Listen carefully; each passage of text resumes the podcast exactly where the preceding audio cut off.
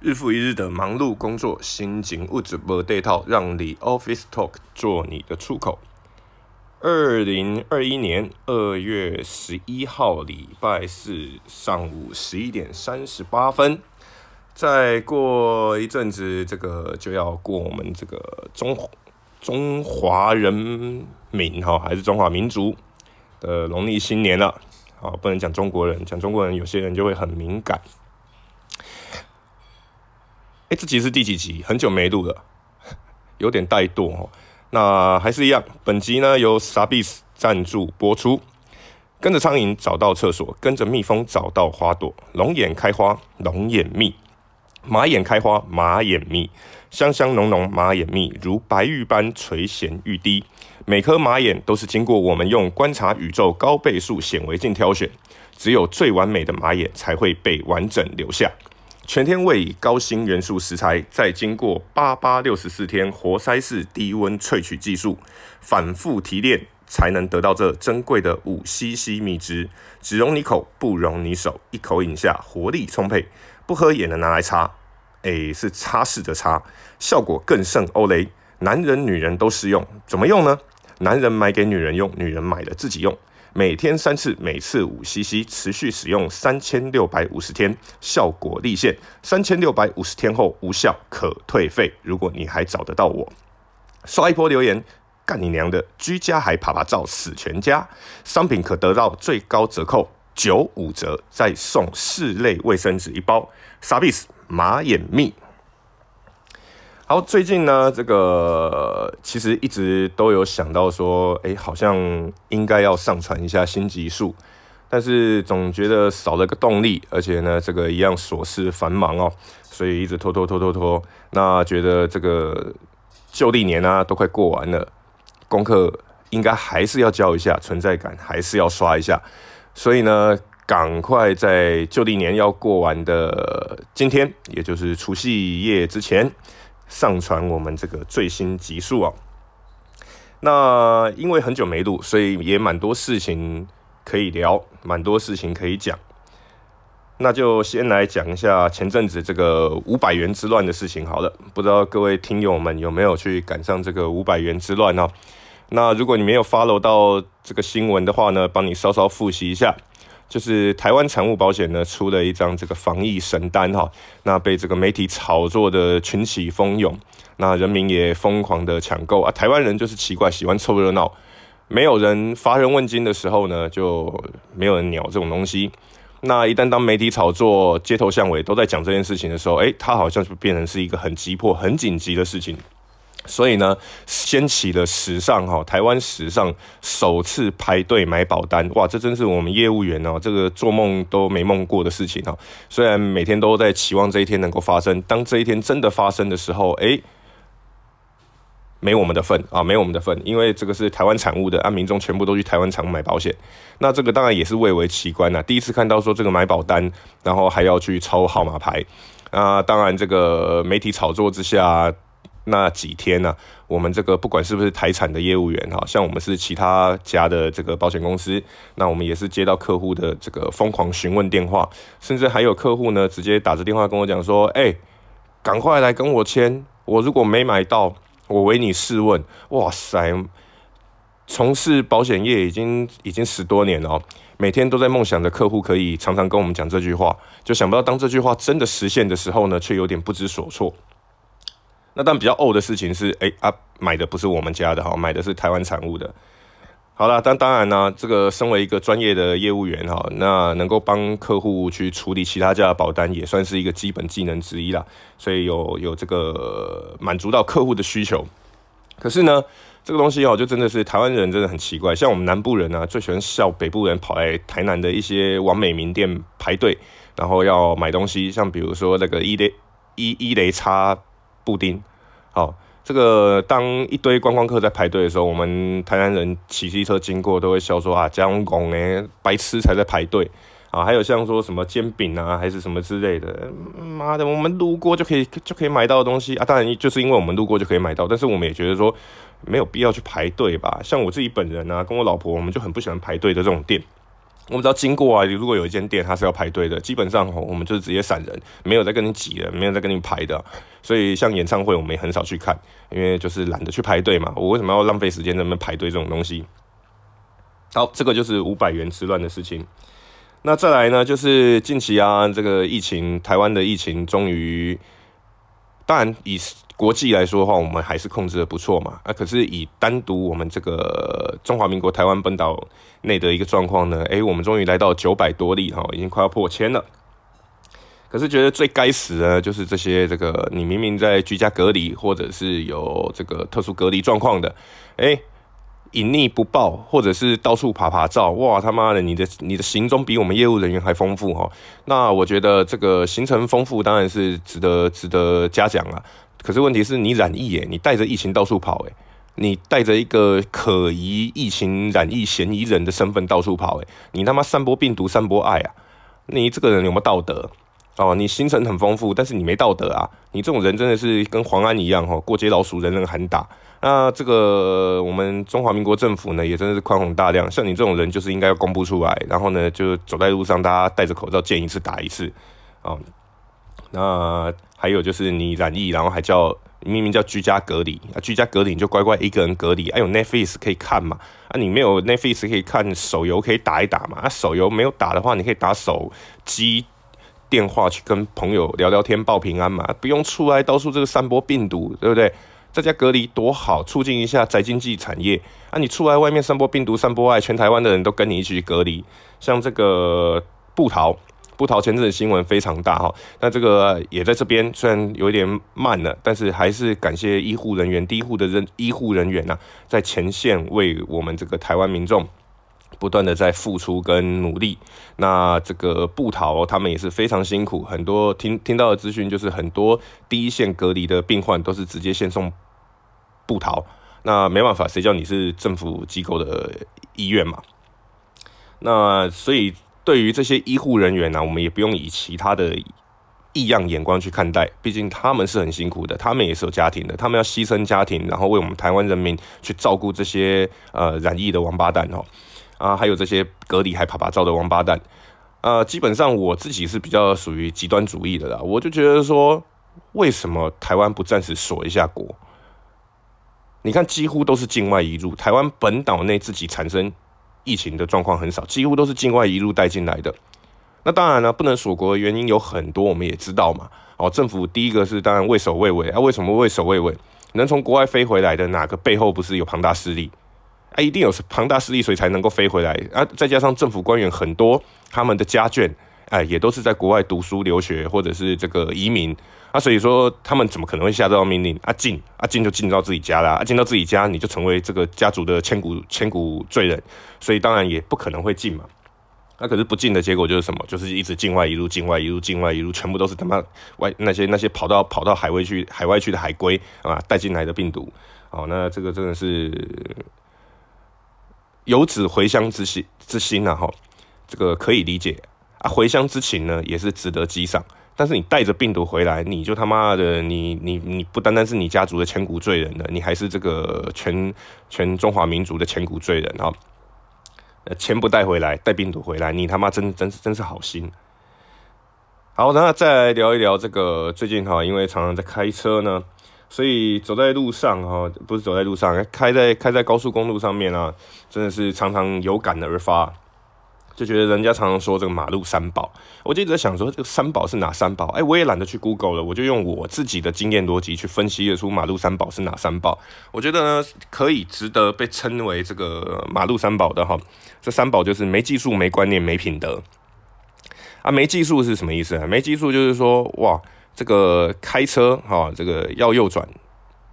然后结果你转的这个角度啊，就是该转九十度，你就只转八十度，那你当然会 K 到东西嘛，就是技术差嘛。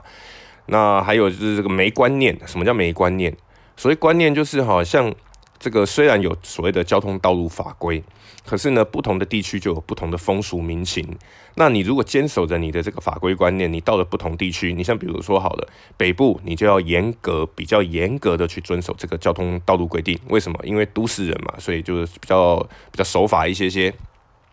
所以你在北部呢，你如果这个随便违规，比如说你闯个红灯啊，或者是这个违规规定走在你该走的线道上面，哦，你这个出事的几率就非常大啊。当然，这个你你你脑袋破洞，你你死你死你自己嘛，你不要害到人家人，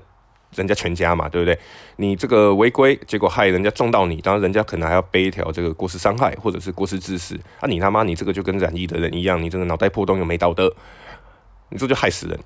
那、可是，在南部不一样哈，在南部你用北部的那种客遵守法的概念呢，你来用南部，哎、南部车流量有的时候没有北部那么大，啊，一个红绿灯还要给你六十秒、八十秒的，啊，你这么没车的情况下，你还在那边傻傻的等，啊，你这就是没观念，哦，没观念，你就你你就要去修正你的观念嘛，这观念就是就透过这个经验，哦，呃，或者是多看。哦，然后去让自己了解说，诶，在什么经验法则之下判断去走，能够比较这个顺畅的走完，或者是能够比较顺畅的到达目的地，或者是顺畅的能够完成这一套交交完成这一趟交通驾驶。那在没品德呢？没品德是什么东西？没品德就是说，诶，这个像比如说我常常讲说，我们有一个好同事、好朋友、好兄弟，哈，他叫黑妞，诶，有讲到他的名字了。那这个这个黑妞呢，她不是说没品德，她只是脾气比较差，所以呢，她如果在这个路上啊，人家叭她一声喇叭，哇，她绝对是加倍奉还哈，就是不是两倍、五倍、十倍哈，绝对是加倍加很多倍哈。那那有些有些这个呃道路用路驾驶人呢，就是其实你知道吗？在以前的这个呃台湾社会。如果说啊，我们在路上会车的时候，那对向的车道，他他通常会，因为我们要走对向，一定是我们要走的路，他们已经先走过来了嘛，所以呢，对向通常呢，他如果看到有交通警察在取缔，他们都会很好心哦。在对向的时候直接闪大灯，所以我们这一侧只要看到说，哎，对向车道的车啊经过的时候都在闪大灯，就知道前方应该是有某些状况，尤其是可能是这个红斑马或者是这个白鸽子啊，这个在做增加国库收入的事情，那我们就会减速，大家都会有一个默契，哈，闪大灯来提醒对向车道的前前方有状况。那还有就是像比如说，好，今天会车啊，呃，我我我让你先过。那对方过的时候呢，就会短按一声喇叭，啪的一声啊，打个招呼哦，说谢谢的意思。因为你摇下车窗要花时间，你摇下车窗如果没按好，你分个心，哎，说不定人家让你，你还 K 人家的车，或者是你跑去擦擦撞墙壁，哦，那你这个就就就傻了嘛。所以按一声喇叭，叭一声啊，就打一个招呼，或者是叭叭啊两声短声。那通常就长声哦，喇叭按长声的时候，那才是要要才才是要呛嘛，才是要提醒你注意。哎，可是不知道为什么搞到现在啊，人家按一声喇叭，你就觉得人家好像在直接。等于短骂你一声干，好，明明人家只是打个招呼，谢谢你而已，你就觉得人家是干啊，两声就是干干啊，这个这个这个是观念也不见了啊，这个这个品德也不见了，因为接下来呢，你就以为人家要呛你，车窗摇下来就是干你，基本上就直接抢回去，而且人家只是想要跟你说个谢谢而已，所以呢，这个没技术、没观念、没品德哦，我觉得这个就是所谓马路三宝。那基本上呢，当然你你缺一项，你你你有技术、有观念，你没品德，好，那你。我觉得你如果骂在骂在自己车里面，那还好啦。但是问题是你你这种没品德，你就很容易误会人家的意思，所以你很容易冲下去，冲下车就就想要跟人家干架。所以呢，这这三宝嘛。那你如果说这个有有技术、没观念、有品德啊，你也是三宝，因为呢。像我刚才讲到的，就是该转的啊你啊你不转啊，你看后面的车塞着，哇，你这个严恪恪遵交通规则，你他妈你这个就是搞不清楚状况，你这没观念，所以你也是三宝。那这个没技术呢？没技术就就就 更糟糕了嘛。所以我们常常在听这个，比如说国道警警广的时候，我们就常常听到有一些车啊，在高速公路上面，然后结果下错交流道开过头，哎、欸，他就直接在在在大。高速公路上面、国道上面就直接撸给你看呢，完全不在乎危不危险，然后这个就完全没有观念。然后呢，这个撸车，你说他有技术吗？他妈倒车入库，考驾照的基本常识，你拿鸡腿去换驾照，你也知道要怎么打倒车吧，对不对？倒车档打下去，然后呢，这个方向盘握好，你就可以倒车了嘛，这不需要什么技术嘛。所以最主要就是你没观念，你也也展示不出你的技术嘛。他再也没品德是什么呢？没品德就是你明明就逆向了，哦，那、这个人家扒你，然后你还在干你的洗白机洗比他小，我又不是故意开错路，他把你这个根本就脑包，你这人上路真的是有问题。像这种鸡腿换驾照的人啊，其实连他的教练啊都应该抓出来鞭尸一趟，因为真的是不知道完全你到底为什么要给他给这种人驾照？这种这种人放到道路交通上去，这不是等于放一只狮子在路上，你等于放一只野猪吧，或山猪在路上狂冲哈，不止不止害人，也是害己啊。那这个台湾呢，这个国道啊，还很妙的一件事情就是，我忘记我之前有没有讲过哈，在台湾你开国道，你真的一度以为自己在日本，奇怪，明明内侧就是这个超车道。然后最外侧是所谓的慢车道，啊，如果外在台湾，实际上呢，你外侧如果扣掉那些大型的连接车、货车，诶，外车道还真的比超车道好开，啊，一堆三宝，你妈卡在超车道里面，把超车道当一般道路在驾驶，那你你开超车道，好，你如果开个开个法定速限一百一、一百二。好，一百一正负十嘛，好，所以你要开到一百二，超车道你开到一百二，甚至说这个一百一百二以上，那我觉得还说得过去嘛。你在超车道里面你开一百，然后在那边给我晃悠悠，然后到嗯慢慢飘慢慢飘，你你你到底交通法道路法规你你怎么学的？所以我觉得这种东西啊，就是不罚一次不长一智。不过说真的啊，也也蛮难检举的。这个这个这个真的，你你在慢车道里面，然后然后这边开一百甚至开一百以下，后面闪你大灯，他妈说不定还要吃你一记这个检举，说什么不当使用灯光啊？可是问题是后面的车超你的车，他要切出去，就为了闪你这个挡在超车道的王八蛋，那。他又增加他的这个这个超车，然后这个发生事故的风险，所以我说你们这种就是没观念、没技术没品德的，他妈挡在超车道，然后开这种一百亿以下的，你干脆吃大便好了。那好，这个就是最近这个国道交通驾驶开多哈，这个有感而发。最后呢，再来讲一下这个电子烟，好了哈。呃，为什么想讲这个电子烟呢？因为前阵子刚好有朋友啊传了一篇这个什么台湾终于出现第一例哈，这个抽抽电子烟就肺肺肺出状况，然后传来是想要吓我还是怎么样？因为他们之前几次道德劝说跟我说嘛，那我当然就是耳根硬嘛，我就觉得说，哎呀，这个危言耸听。哎，可是我讲真的啦，哎，国外哈很多新闻甚至研究报道都已经证实哈，这个电子烟呢确实在正常情况下哈，它是比传统烟的化合物来的少，燃烧的致癌物来的少，啊，可是问题是，当它翻译成中文的时候，奇怪就被抹黑了一大堆。那这个抹黑也正常嘛，可以顺着一个逻辑去理解哈。这个逻辑是什么呢？这个逻辑就是说，今天很多的这个税收啊，其实来自于烟商的税捐。那除了烟商自己本身会捐捐国家这些税之外，那当然还有所谓健康捐。啊，抽烟的人呢，国家当然也会跟你磕健康捐税。哇，抽烟的人真的很可怜呢，自己要付医药费用，还要捐税给国家。好，当然你说嘛，这个这个，你们爱抽烟自自找罪受嘛，怪得怪得了谁？自己要作死，这个不能怪任任何人。好，OK，那抽烟的人就认了嘛。那因为呢，这个税收提供很多的这个情况下哈，所以台湾政府呢不能轻易的，即使台湾政府真的有资讯。这个电子烟是比较健康的，但是他们也不能发布这种新闻稿，也不能传这种消息，因为只要政府一旦背书，台湾民众全部一窝蜂的跑去抽电子烟，哎，你知道传统烟商怎么怎么办？你说哦，传统烟商转型了，哎，拜托。台湾台湾人，你要他转型，这个脑袋跟打水泥一样哦。这个不是不是三年五年就可以搞定的事情。你像电子烟已经在国外，连街头巷尾，随随便便一个小摊贩都可以买得到。在台湾现在，你要买个电子烟，你还你还要像只过街老鼠一样到处躲来躲去，你就知道这个台湾政府这个这个这个台湾人啊，这个这个脑袋转换速度有多慢。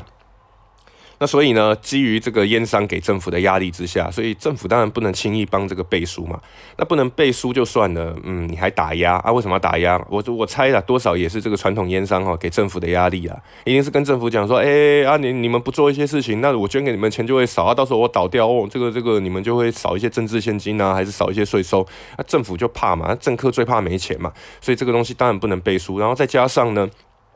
这个政治人物啊，台湾的哎，台湾没有政治人物，台湾现在大部分的政客，政客群们哈，他们其实这个大部分都还是抽传统烟，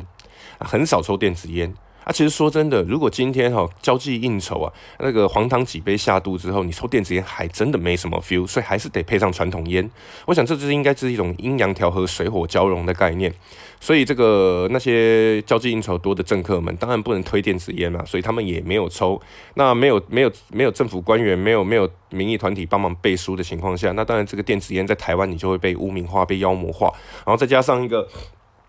不懂事基金会哈，什么懂事基金会，我觉得他们一点都不懂事哈，就是逢烟必打，管你是管你是健健康烟、负面烟还是什么烟哦，这个反正只要是烟啊，他们就是他们就打爆你哈，然后就拿一堆歪七扭八的数据来打爆你。然后说什么在电子烟里面发现新物质？诶，发现一新物质，你提报到国际嘛，对不对？就像这个，你第一颗你是第一个发现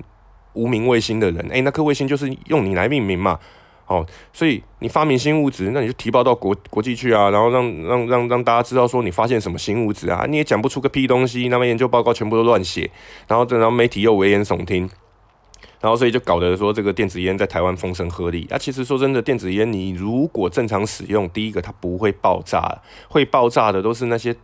不一定懂玩，或者是懂玩，但是手不小心密死的，然后造成里面的这个保险丝啊、铁丝啊去压死到，然后所以才会导致说电线短路啊，电线短路又持续加热，啊妈的，你这不要说电子烟呐、啊，你就算一般的炉具，你放一锅，你放一锅热水在在炉子上烧，水烧干了，你最后他妈炉子也是爆掉嘛，对不对？正常逻辑嘛，那你正常用的情况下，电子烟怎么可能会爆炸？好，再来你说这个化合物质，化合物质这种东西，哎，电子烟里面啊，大部分啊，全部都是你饮料喝得到的东西，它没有烟草，它是用蒸馏有的。好，它是油透过蒸蒸热去蒸发，它不是去烧，所以它化合物本来就比较少。那电子烟跟传统烟最大的差别就是电子烟它没有焦油，传统烟有焦油，诶、会卡在肺里面造成肺癌的，就是那些焦油。那，焦油你不知道卡肺有多严重，你去摸摸你家的排油烟机，你摸摸那一层油垢有多厚。哦，那大概就是那个概念啊！你摸到那个油垢有多厚，你是不是吓了一跳？诶，告诉你，你每天吃的沙拉油就是这个东西，它就是这样子经过热之后囤积在你的体内。所以为什么有人说沙拉油不健康？好，那你还是吃沙拉油啊？你却说电子烟很毒，你这不是自打嘴巴自相矛盾吗？所以你这个逻辑哈，还是去厘清一下。那电子烟会毒，就是有一些人在里面加了一堆奇奇怪怪的东西，那才会导致说哦，他今天出了状况。那当然，你也可以说哦，那那我我今天去去去网络上，或者是去跟人家买油，谁知道人家在我的油里面加了什么东西啊？这种东西就是你自己要去做确认嘛。那你没有去做确认，就像买股票一样嘛，你不做功课，然后跟风去买股票，那股票被被套牢了，他妈你怪谁？那、啊、怪你自己挑的，你自己选的，你自己签的，你自己去买的嘛。对不对？这不能怪别人嘛。所以买东西之前一定要再三确认，再三的去去去核对，然后去询问啊。当然，如果被骗了，那被骗了也是你被骗，啊你自己傻，你能够怪别人哦？又不是人家刻意要骗你。哎，不对，人家也是刻意要骗你，但是会被骗的，就像诈骗集团嘛，诈骗集团要去骗骗人家。哦，那这个这个打开电话就会叫一声爸爸，我被绑架。阿林北的不好心啊，你你学绑架下啊，我就知道嘛，所以我不会被骗嘛。啊，有些就是有有好心啊，你还不赶快去确认说你儿子的下落。啊，当然儿子有的时候可能手机关机，还是他跑到某些没讯号的地方去，然后他会他会接收不到讯息，所以所以你你你可能就会。通过这个被骗的第一关，好吗？那还有其他关可以确认嘛？对不对？叫他拿拿电话给你儿子确认声音啊，或什么之类的嘛？啊，你都不做确认，就是他妈吓到脚软，然后脑袋脑袋也进水，然后就开始相信，然后最后再被骗，然后再说自己是受害者。你他妈的，你你从出生的时候你就是受害者啊？为什么？因为你没智商嘛。好，而且被骗的很奇怪，都是那些高学历的人，然后这些高学历的人他妈只知道读书，只知道考试，也不知道到底是在干嘛。好，所以这个这个东西真的是，呃，回到这个电子烟上面来讲。哦，所以这个买东西啊，真的是要再三的这个确认自己做一个查核的动作。好，货比三家不吃亏。那这个当然一切都确认好了，被在还是一样跳进坑里面，那你那你你也只能说这这就是命了，而不是吗？要不然还能怪谁？好，要不然你就不要碰嘛。啊，你要碰就不要屎尿啊！你不碰，你也不要叫别人碰哦，因为你不懂，你不是圈内人，你没有去抽过电子烟，你没有体会过。就像我们保险业一样，你没有做保险，你不要这边说什么保险业好与不好，你没有评断的资格哦。你看到的都是表面的啊，当然会跟你讲不好的，全部都是保险业的逃兵，因为他们做不好，他们当然跟你讲不好，他们有体验过保险业的果实嘛，所以甜美的果实，所以他他们当然跟你讲不好啊。啊，奇怪，人又很奇怪，啊，负面的容易留在心里面，啊，正面的就很像这个左耳进右耳出一样。所以我说，这个人性的这个这个心理状态啊，其实这个观念也是要去做一个自我建立加强的部分呐，好了，最后呢，在这个讲讲一下最近哈，这个小弟我啊，莎莎哈，这个迷上露营呐。呃，露营真的是一个不错的这个放松休闲活动。反正现在这个疫情的关系呢，你也出不了国，那走一走这个台湾的山水哈，这个四处看看台湾美好之处，其实真的还不错。那最近露营也非常新奇。其实呢，我自己入坑的时间呢，其实算已经很慢了。那也感谢拉我入坑的这些好朋友们，让我体验到了一种新的兴趣、新的模式。那当然，这个露营的这个设备很多哈，这个当然需要花时间去做研究。诶、但是露营真的是个好活动。如果你有子女的啊，这个带出去放放电，好，这个小孩子带出去可以跟人家交际交流，跟人家小孩子一起玩一下。然后，而且重点是呢，跑来跑去，叫来叫去，诶、电放完了，晚上好睡觉了。那你父母亲要干嘛？确定小孩子没安危，安危没问题之后呢，你就可以跟三五好友啊，坐在那边啊，这个打完仗，器材摆完之后，就开始喝酒，喝酒，喝酒，喝酒，喝酒，就像原住民一样，，A，麦到天亮，你就是喝酒喝到天亮，然后天南地北聊。好，如果没朋友的话也没关系，就看看这个山景啊。河景啊，然后享受这个山风吹过来哦，这个徐徐凉爽的感觉。哎，多久没有办法在户外哈，就是拿了一张椅子，然后吹着徐徐的凉风，然后就直接直接睡着啊，超惬意。好，所以这个这个最近都迷上这个露营活动了。那老婆当然也被我拉入拉入坑了哈。原本不喜欢露营的她，然后现在对于露营这个部分，哎，不不知道喜不喜欢，但是至少不排斥了。啊，我觉得这也是一个夫妻出去走一走、调剂身心的一个一个不错的选择。好了，那该聊的也差不多这样子，也不知道我也忘记有没有什么没聊到的哈，大概都有做笔记，大概都有跟这个这个大家做一个报告了。好，那我很想念琪琪哈，琪琪最近应该也还是在忙。那希望农历年，希望新历年他能够忙得愉快，也希望这个新的一年牛年哈，那我们能够尽快的这个合体，然后在 The Office Talk 呢能够继续呈现这个优质的一些广播内容呢，来给陪伴大家度过闲暇时光或者是下班的时光。最后不免俗呢，来句吉祥话哈，因为这个旧历年就要过了，新的一年是牛年，牛年哈，鼠年就要过去了，那就祝大家这个扭转乾坤，牛头马面，好吧？好，新的一年都能够开开心心，身体健康，万事如意，台湾国泰民安，疫情赶快过去，大家都能够赚大钱，经济民生全起飞啊，飞机也赶快飞，啊，油价赶快跌，好，这个油价油价涨回来了，也搞不清楚为什么，这加油真的是非常的痛苦，还好我们是油电混合车哈，油还蛮省的。好了，这一集就到这一边啦，那我们之后再见，拜拜。